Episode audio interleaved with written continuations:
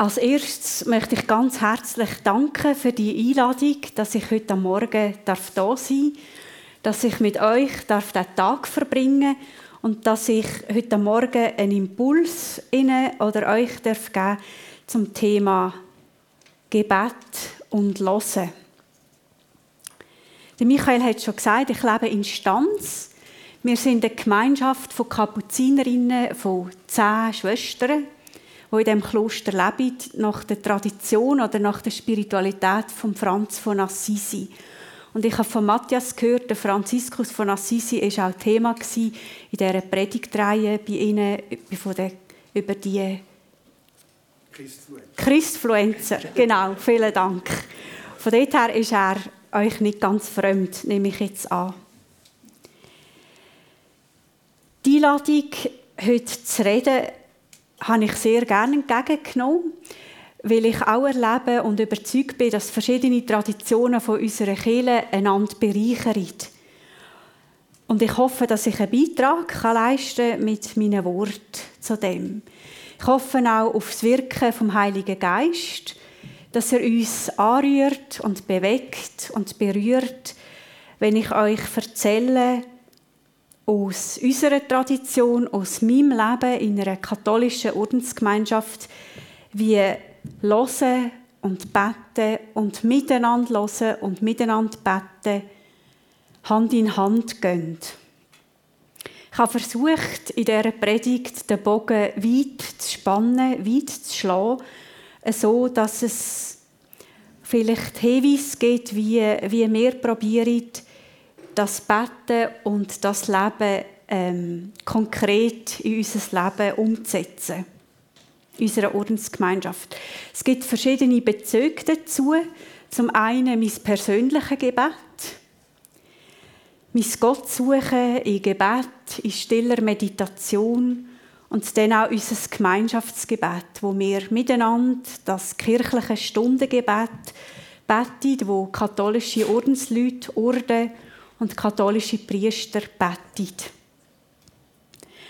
Ein Abschnitt von dem Impuls widme ich der franziskanischen Spiritualität, wo unsere Grundlage ist von unserem Ordensleben. Dann werde ich mit euch einen Blick tun auf die sogenannten evangelischen Räte, Weisungen von Jesus aus dem Evangelium, wo ganz viele sind, wo wir aus den Evangelien entnehmen können, wie er uns anweist zu leben. Und wo drei Räte, vor allem in der katholischen Orden, eine Bedeutung spielen, nämlich die Armut, die Ehelosigkeit und der Gehorsam. Und da werde ich vor allem miteinander, mit euch auf den Gehorsam schauen, im Zusammenhang, was hat Gehorsam, Gehorchen, Hören miteinander zu tun. Dann als dritter Abschnitt ein Blick auf den Ignatius von Loyola. Ich weiß nicht, ob er bekannt ist. Hat im 16. Jahrhundert in Spanien gelebt und ist der Gründer vom Jesuitenorden. Er hat zusammen mit seinen ersten zehn Gefährten einen Weg entwickelt, vom Miteinander hinlassen, um Gottes Stimme zu hören. Das ist uns auch im Video schon entgegengekommen, dass Frauen und Männer gesagt haben, ich höre Gott im Austausch mit anderen oder in Wort oder in der Stimme der anderen. Die Ignatius und seine Gefährten haben das so erfahren und das ist zum Modell geworden, wie heute geistliche Entscheidungsfindung passieren kann. Im Gebet und im Austausch miteinander. Also ich schreibe jetzt die drei Abschnitte hier noch auf, dass die ein bisschen vor Augen sind.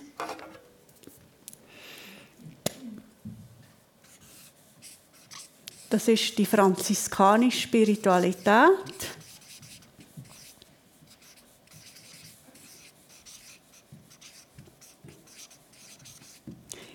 Dann Gehorsam. Mit Hören, Horchen, Gehorchen und Ignatius von Loyola, ein Bask, ähm, mit dem Entscheidungsfindungsprozess.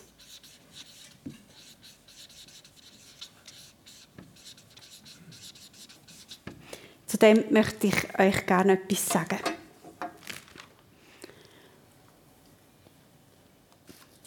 Und ich wechsle jetzt auf Schriftdeutsch. Das ist mir auch empfohlen worden und ich mache das sehr gern. Zum Thema Hören. Welchen Bezug haben Sie zum Hören? Ihr könnt euch fragen, bin ich ein Ohrmensch oder Augenmensch? Oder ist für mich ein anderer Sinn von Bedeutung? Das Gehörtwerden und die Sehnsucht nach Gehörtwerden zieht sich durch die Bibel, vor allem durch die Psalmen. In letzter Zeit habe ich mich beim Psalmengebet besonders darauf geachtet und mir ist aufgefallen, wie oft wir beten, erhöre uns, Gott, höre uns, höre, mein Gott. In der Bibel begegnen wir vielen Menschen, die die Erfahrung machen, dass Gott sie sieht und sie hört. Welche Geschichten oder welche Menschen kommen Ihnen dazu in den Sinn? Von welchen biblischen Hörgeschichten lassen Sie sich bewegen und nähren? Vielleicht fällt Ihnen spontan dazu etwas ein. Bei mir sind präsent zuallererst das Wort Jahwes an sein Volk, höre Israel. Höre, höre Israel, höre mein Volk. Dieses Wort, diese Lesung hören wir in der Gemeinschaft jeden Samstagabend im Nachtgebet. Das Schma Israel teilen wir mit unseren jüdischen Brüdern und Schwestern. Dann fallen mir Abraham und Sarah ein, Samuel,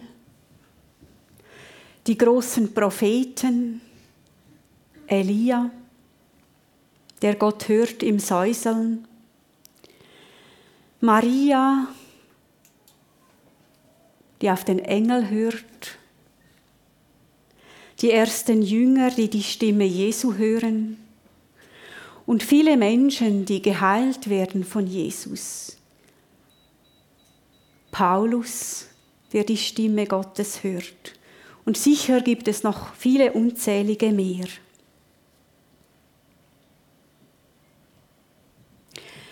Franziskanische Spiritualität ist biblische Spiritualität.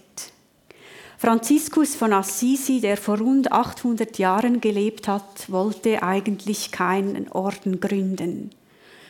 Er hat es aber erlebt, dass sich Gefährten um ihn versammelt haben, denen er irgendwann eine Ordnung, eine Struktur geben musste. Und die Regel war, wir leben nach dem Evangelium. Punkt. Zeitgenössische Autoren beschreiben die franziskanische Spiritualität als Sehnsuchtsweg zu Gott. Sehnsucht, das kennen wir alle, das kennen Sie, das kenne ich. Eine Kraft, eine Bewegung von innen her, die uns auf den Weg bringt zu Gott, uns stärkt und bewegt, auf diesem Weg zu gehen ihn immer wieder neu zu wählen, im Auf und Ab, im Dunkel und Licht. Dieser persönlichen Sehnsucht zu folgen hat wesentlich zu tun, damit auf Gott zu hören. Und es hat zu tun mit dem Hören auf Weggefährtinnen und Weggefährten auf diesem Weg, auf dem Weg mit und zu Gott. Dieses Hören ist ein Beziehungsgeschehen zwischen Gott und seinen Menschen und ein Beziehungsgeschehen zwischen Menschen. Werfen wir einen Blick auf den Gründer unseres Ordens, auf diesen Franz von Assisi, und seine geistliche Gefährtin, die Clara von Assisi. Bei ihnen entdecken wir schon nach einem ersten Blick auf ihr Leben eine unbändige Sehnsucht nach Gott. Franziskus möchte von Anfang seines Glaubensweges an Gott mit der ganzen Kraft seines Herzens suchen. Schon die Bekehrung des neureichen Tuchhändlersohnes zum armen Gottsucher zeugt von der Neuausrichtung seiner Sehnsucht nach Leben und Sinn auf Gott hin. In einem Traum, Franziskus hört die Stimme Gottes im Traum, wird ihm die Frage gestellt, ob er dem Knecht oder dem Herrn dienen möchte – Franziskus hatte das Ideal, Ritter zu werden. Ihm schwebte vor, in den Krieg zu ziehen, an den Kreuzzügen teilzunehmen. Und auf dem Weg zu diesem Einsatz träumte er und hörte die Stimme Gottes, die ihn dies fragte, ob er dem Knecht oder dem Herrn dienen möchte. Keinen Augenblick zögert er mit der Antwort, dass er dem Herrn, dem Höchsten, dienen will. Seine Sehnsucht sucht alles, das Ganze.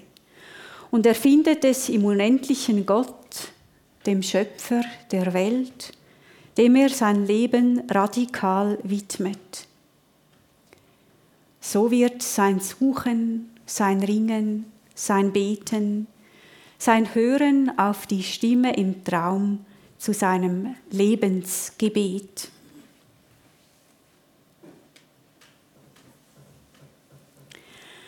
Auch in der Berufungsgeschichte von Clara von Assisi entdecken wir diese hartnäckige Sehnsucht nach Gott. Sie treibt sie dazu, mit 18 Jahren den Reichtum und die Sicherheit ihres adligen Elternhauses aufzugeben und sich den ungesicherten Brüdern des Franziskus anzuschließen.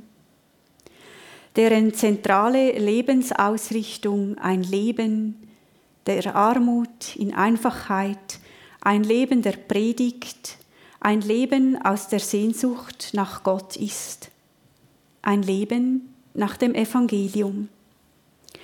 Diese Kraft der Sehnsucht lässt sie nachts eine mit Steinen verriegelte Türe aufbrechen, die Türe ihres Elternhauses und den Weg durch die Nacht in die Ebene unterhalb von Assisi auf sich nehmen, zu den Brüdern, die dort auf sie warten. Die Sehnsucht macht sie später im Leben in ihrem kleinen Kloster San Damiano in Assisi zu einer leuchtenden Gestalt, die weit herum Gottvertrauen, Liebe und Heilkraft ausstrahlt und die bis heute vielen Menschen einen Weg zu Gott hinweist.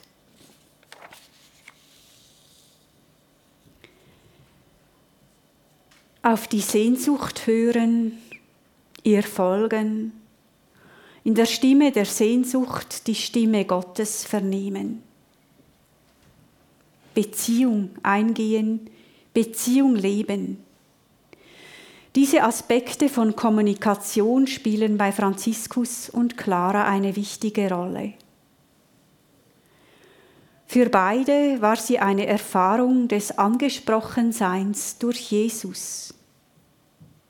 Sie erfahren sich beide vom lebendigen Wort Gottes angesprochen. Bei der Teilnahme an einem Gottesdienst in der kleinen Portiuncula-Kapelle in der Ebene unterhalb von Assisi hört Franziskus den Ausschnitt aus der Aussendungsrede des Lukasevangeliums und er weiß sich ganz persönlich angesprochen und gemeint von diesen Worten, wenn er hört, Nehmt nichts mit auf den Weg, keine Schuhe, keinen Beutel, keinen Vorrat, keine Geldtasche. Franziskus hat offene Ohren, ein offenes Herz und er hört hin.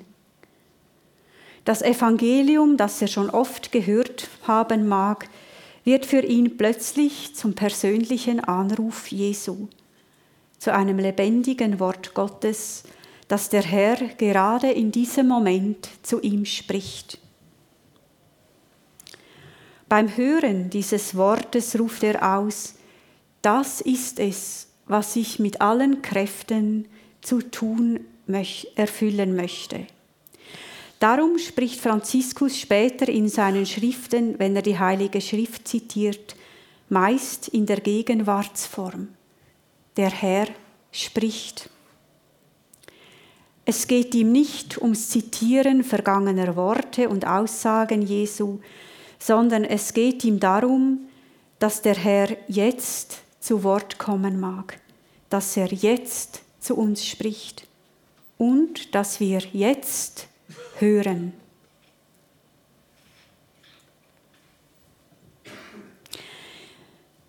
Mein eigener Weg, dazu ein persönlicher Worte, kam auch durch das Hören in Bewegung. Von meiner Herkunftsfamilie her waren wir nicht eine wirklich praktizierende Familie. Wir haben wohl Gottesdienste besucht, ich habe im Kirchenchor gesungen, aber so diese Herzensbeziehung zu Gott, das habe ich in meiner Familie nicht mitbekommen. Nebst dem vielen Guten, das da auch war,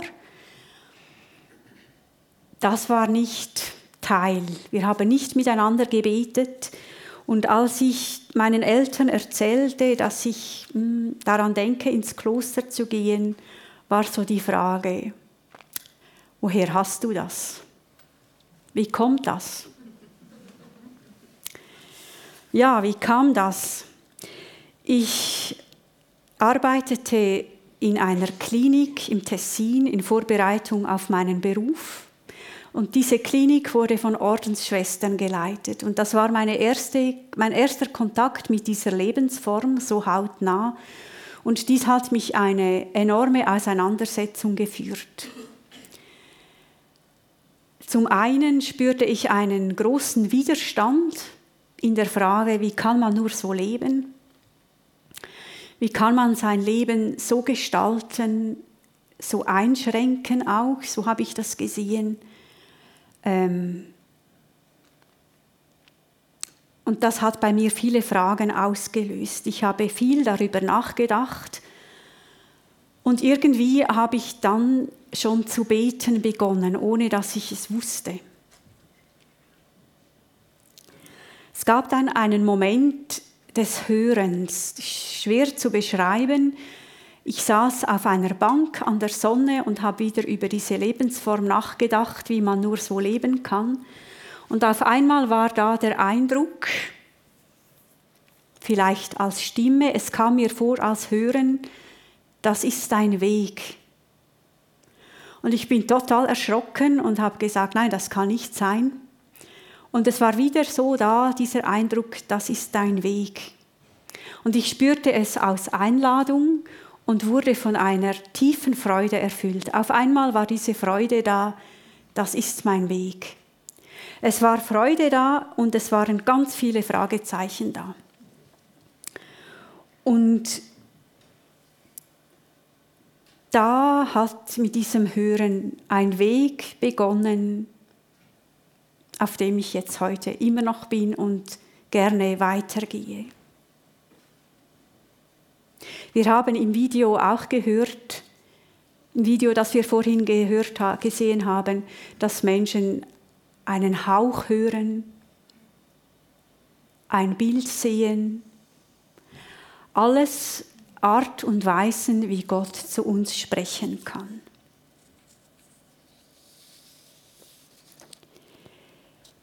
Hören, horchen, gehorchen, das führt uns zum zweiten Abschnitt, zum Gehorsam als Grundlage unseres Lebens oder als wichtiger Aspekt unseres Lebens. Und ich zitiere hier gerne Andrea Schwarz, eine katholische Autorin aus ihrem Buch über diese evangelischen Räte. Das Buch heißt Und alles lassen, weil er mich nicht lässt. Eine Lebenskultur aus dem Evangelium.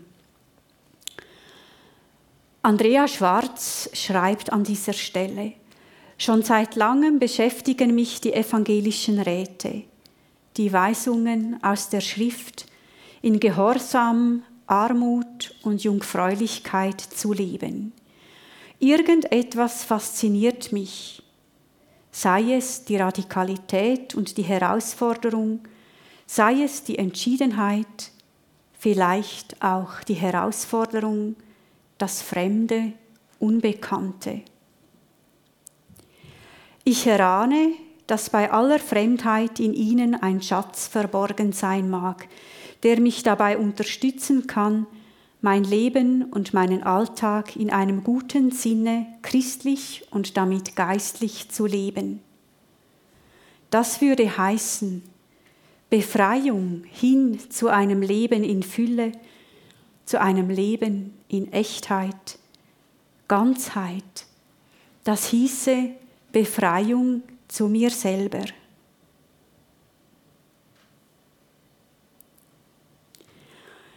Im selben Buch beschreibt Anselm Grün, Benediktiner in der Abtei Münster-Schwarzach bei Würzburg, Gehorsam mit folgenden Worten. Im Gehorsam, im Hören geht es darum zuzulassen, wer ich bin wie ich geworden bin, was in mir ist. Es geht darum zuzulassen, dass ich als Mensch auf andere angewiesen bin, dass ich in Beziehungen stehe, in Ordnungen, die mir vorgegeben sind, dass ich nicht nur auf mich, sondern auch auf andere hören, horchen muss. Im Gespräch, im Gebet, um einen Weg gehen zu können und um offen zu sein für die Anforderungen und Herausforderungen der Zeit. Gehorsam ist etwas Aktives, ein Hören, aus dem dann die Bereitschaft wächst, sich für diese Welt zu engagieren gegen alles, was Leben verhindert.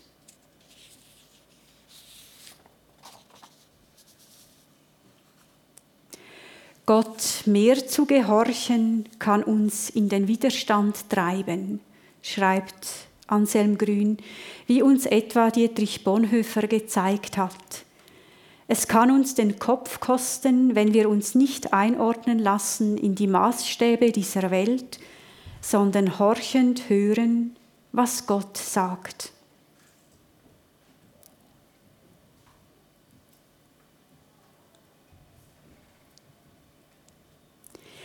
Wenn man vom Gehorsam spricht, darf man nicht gleich an Befehle denken, die ausgeführt werden müssen, an Vorgesetzte, denen man gehorchen muss. Es geht darum, ganz Ohr zu sein, wahrzunehmen, aufnehmen, annehmen, an sich herankommen lassen, zulassen was ist. Zunächst auf mich selber hören, auch im Gebet, auf meine Gedanken und Gefühle hören, auf meine Leidenschaften, auf meine Krankheiten, auf meine Träume. Hören auf die stillen Impulse, die tagsüber so oft auftauchen und die ich schnell überhöre.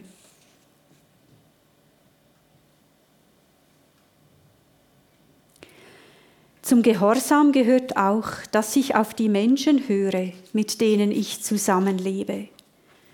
Der heilige Benedikt fordert seine Mönche auf, sich gegenseitig zu gehorchen. Wir brauchen den Bruder, die Schwester, den Freund und die Freundin.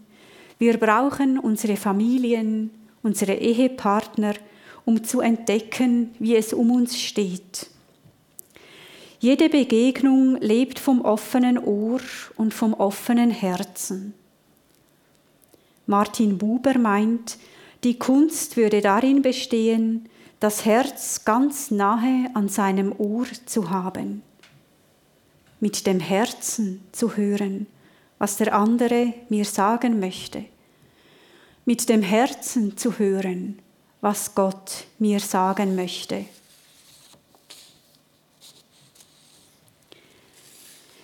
Wir hören auf Gottes Stimme, um seinen Willen zu erfüllen. Oft haben Menschen Gottes Willen als etwas Fremdes verstanden, dem man sich einfach beugen muss. Doch das entspricht nicht dem biblischen Bild von Gottes Willen.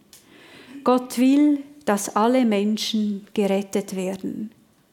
Gott will, dass unser Leben glückt, dass wir glücklich sind, dass wir heil sind und ganz. Auf Gottes Willen betend hören heißt, mit seiner eigenen und ursprünglichen Gestalt in Berührung zu, zu kommen und sie auszugestalten. Gottes Wille für uns führt uns zu der tiefen Sehnsucht, die in unseren Herzen ist, zu der Sehnsucht nach Einmaligkeit, die Gott jedem von uns zugedacht hat, zu der Sehnsucht, der oder die sein zu dürfen, als die wir von Gott gewollt sind. Gehorsam heißt also letztlich, dass ich so gut in mich hineinhöre, dass ich die Stimme meines Herzens entdecke. In dieser Stimme spricht Gott zu mir.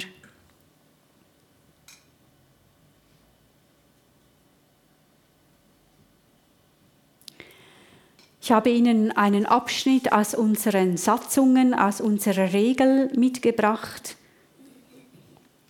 Wir lesen dort zum Geist des Gehorsams. Der Mensch ist auf Gott hin geschaffen.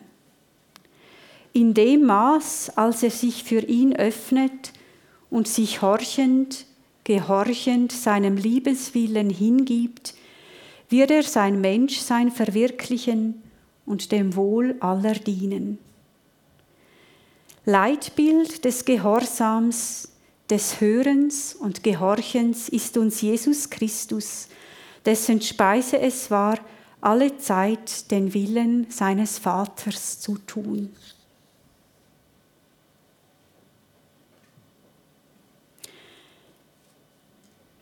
Unsere Satzungen, unsere Regeln geben dem Gehorsam ihren Raum und leiten uns an zum Hören, zum einander Gehorchen, zum hörend miteinander umgehen. Unsere franziskanischen Gemeinschaften sind demokratisch geprägt. Das steht immer wieder mal in Spannung zum, zu, zur Hierarchie, die in der katholischen Kirche gegeben ist, dass die franziskanische Spiritualität eine demokratische ist oder sein will so gehört in unser Gemeinschaftsleben ganz stark das Hören aufeinander.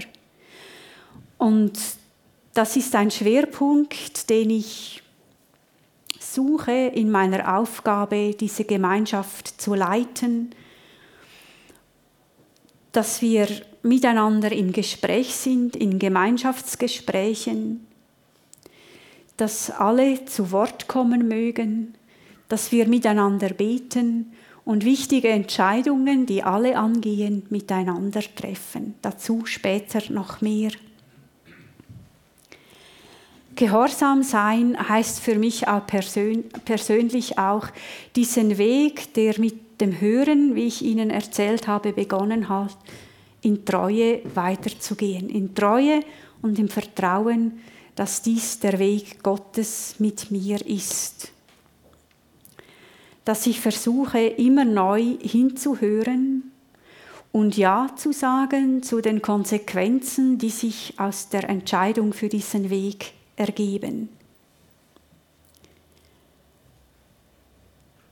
Das ist manchmal auch herausfordernd und nicht immer Halleluja-Stimmung und nicht immer einfach nur schön, aber in all dem auf dem Weg bleiben erfahre ich die Wegbegleitung Gottes auch im Unterwegssein mit unserer alternden Gemeinschaft, mit der Frage, wie geht es bei uns weiter, wie können wir unsere Zukunft gestalten, wenn die Gemeinschaft immer kleiner wird, wenn die Mitschwestern älter werden, wenn die Kräfte abnehmen, wenn junge Frauen ausbleiben.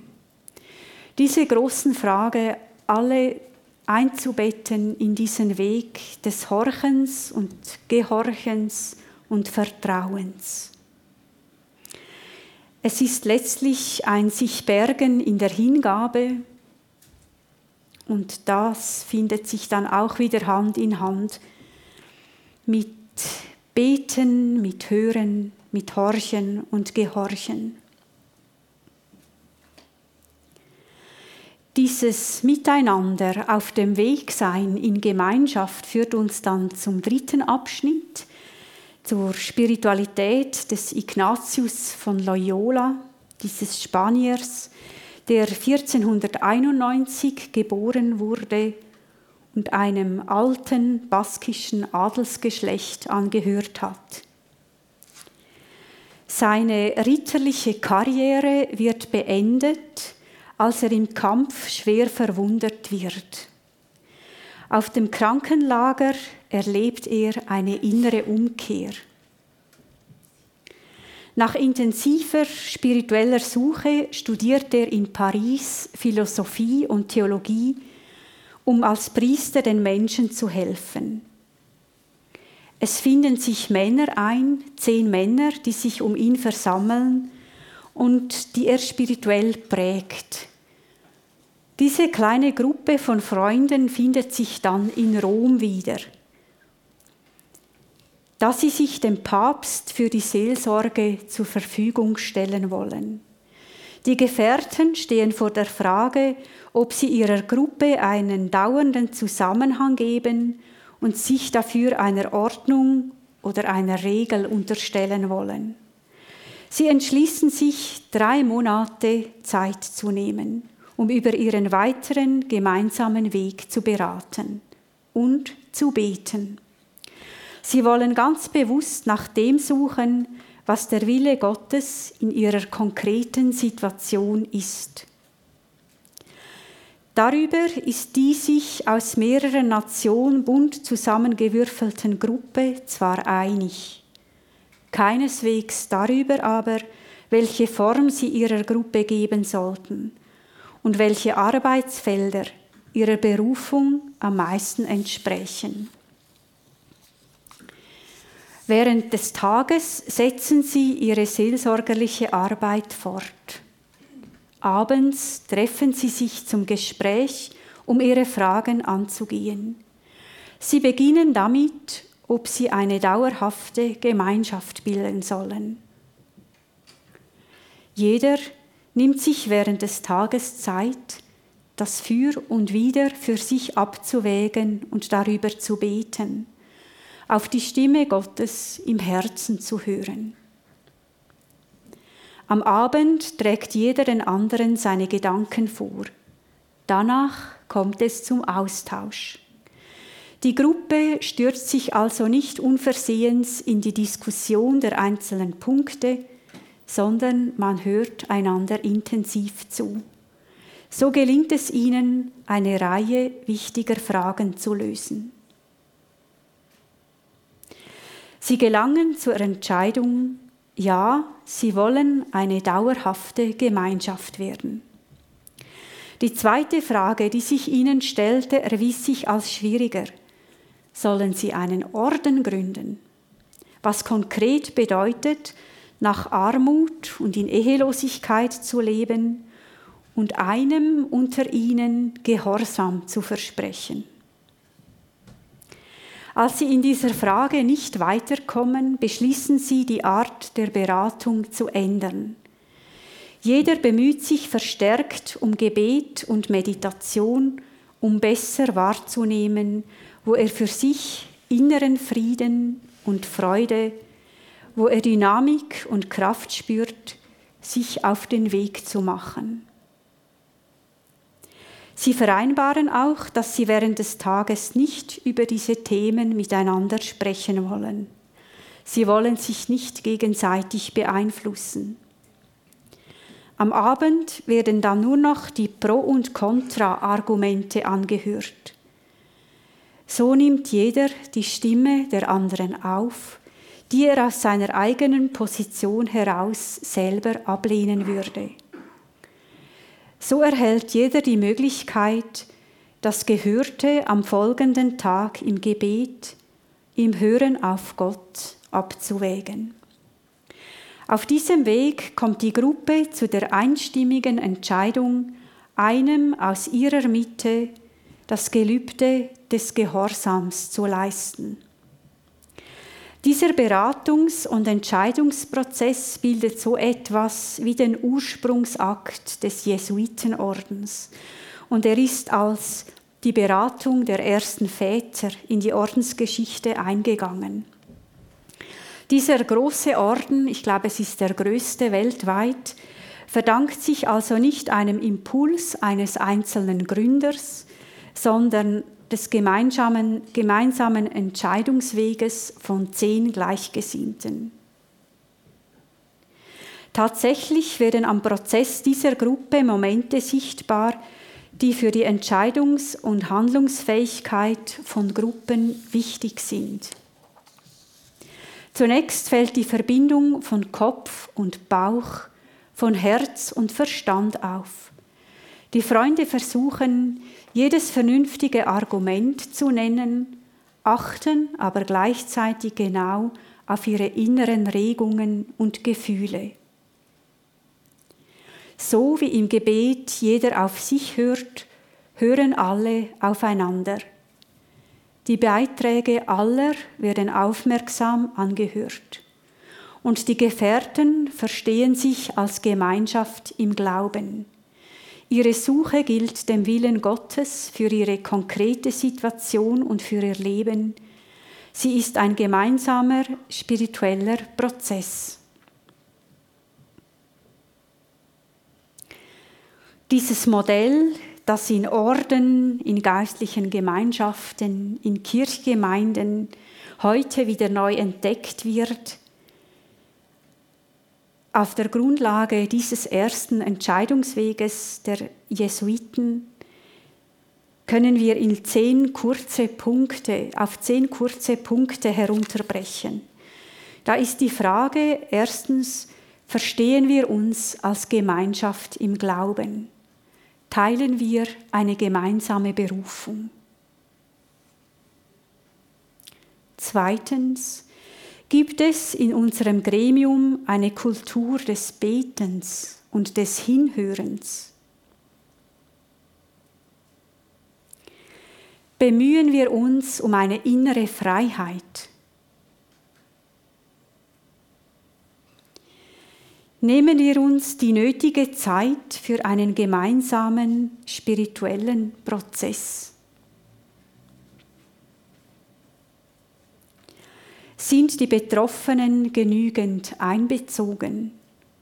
Und stimmt die Informationsbasis? Brauchen wir eine Begleitung von außen? Finden wir auf diesem Weg zur Einmütigkeit? Erfahren wir Trost? Trost ein typisches Wort des Ignatius. Er umschreibt damit die, Erfahr die Erfahrung, dass das Entschiedene, dass der Weg innere Energie und Freude auslöst, Kraft, das Erkannte anzupacken und umzusetzen. Dies gilt für Einzelne und für Gruppen. Die Frage, erfahren wir den Frieden, der einen gemeinsamen Aufbruch ermöglicht? Dies fasst Ignatius unter dem Wort Trost zusammen. Und schlussendlich die Frage, trägt unsere Entscheidung bei zu einem Mehr an Leben für alle? Dies kurz ein paar Punkte zusammenfassen zu diesem Entscheidungsweg des Ignatius, zu diesem Modell. Als Kapuzinerinnengemeinschaft versuchen wir auch hörend miteinander auf dem Weg zu sein. Ich habe vorhin unsere Situation in der Gemeinschaft kurz erwähnt. Wir befassen uns sehr damit, einen Weg in unsere Zukunft zu finden.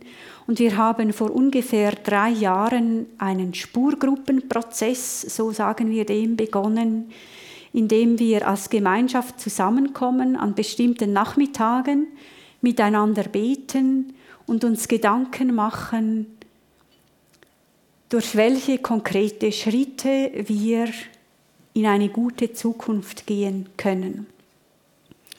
Miteinander zu spüren und zu hören, was Gott mit uns will, was er mit uns vorhat. Wenn alles von außen oder vieles danach aussieht, dass diese Gemeinschaft vielleicht sterben wird, dass wir in anderen Formen weitergehen müssen als in der gewohnten. Und wir haben versucht, dieses Modell, diese Dynamik der Entscheidungsfindung umzusetzen. Und das hat uns dazu geführt, dass wir im Mai dieses Jahres, dass ich, ich habe das im Mai dieses Jahres in die Gemeinschaft eingebracht, dass wir in enger Zusammenarbeit mit einer anderen Ordensgemeinschaft in einer ähnlichen Situation unseren Weg zusammenführen könnten. Da diese Entscheidung noch nicht öffentlich ist, kann ich jetzt leider auch nicht mehr dazu sagen. Aber wir haben erlebt, dass dieser Prozess in unseren Augen, in unserer Wahrnehmung von Gott geführt ist und dass dieses Hören aufeinander fruchtbar geworden ist. Es ist kraftfrei geworden bei uns, Freude, viele Fragezeichen, viele Fragen, aber das Vertrauen, dass Gott uns führt und dass dieses Hören und Beten fruchtbar ist und uns auf unserem Weg weiterhin begleiten möge. Ich habe jetzt von verschiedenen Aspekten gesprochen, die für unser Kapuzinerinnenleben prägend und tragend sind und auch für mein persönliches Leben in den Fußspuren Jesu. Es ist mir bewusst, dass ich diese Aspekte nur kurz streifen konnte, dass ich sie nur kurz angetippt habe und dass ich noch viel mehr darüber sagen ließe. Was hat das jetzt mit Ihnen, mit euch zu tun, fragen Sie sich vielleicht. Das erste Stichwort Sehnsucht wahrnehmen. Der Sehnsucht Raum geben. Dazu sind wir alle eingeladen. In der Sehnsucht Gottes Stimme erkennen. Gehorchen, gehorsam sein, aufeinander hören jede und jeder von ihnen lebt ihr Leben nach bestem Willen und Gewissen in großer Hingabe und Liebe, davon bin ich überzeugt. Dieses Miteinander mit anderen und mit Gott auf dem Weg sein, das formt ihren Lebensgehorsam. Und in Familie und in Gemeinschaft, auch in Glaubensgemeinschaft, den Weg gehen, im Miteinander hören und beten. Das ist für uns alle ein einladender und ein offener Weg.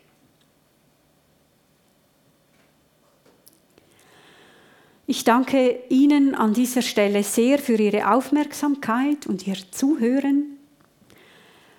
Ich wünsche Ihnen und uns ihrer Gemeinde, ihrer Glaubensgemeinschaft ein gutes, gesegnetes Weitergehen. Und zum Schluss möchte ich doch Gott sprechen lassen mit dem Wort aus dem Buch Deuteronomium, hört und ihr werdet leben. Das wünsche ich Ihnen allen von Herzen. Dankeschön.